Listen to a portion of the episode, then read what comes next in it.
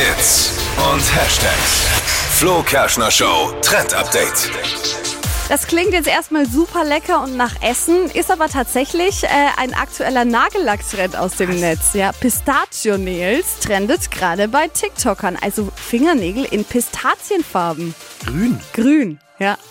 Aber jetzt nicht der ganze Fingernagel grün, das ist ja der Clou, sondern also der Fingernagel bleibt eher in neutralen Farben, nur vorne die Spitze, die wird grün. Also wie bei so French Nails, die ja eigentlich Ja. vorne weiß sind, wird da eben vorne so eine grüne Spitze mit dran gemacht. Wow. Ich Ja. find's ganz schön und ist auch noch so ein bisschen sommerlich jetzt für den Ja. Herbst. Kommen, kommen jetzt dann danach nach den Pistazien-Nails die Stracciatella-Nails? Vielleicht, Man weiß es das nicht. vielleicht auch ganz lecker.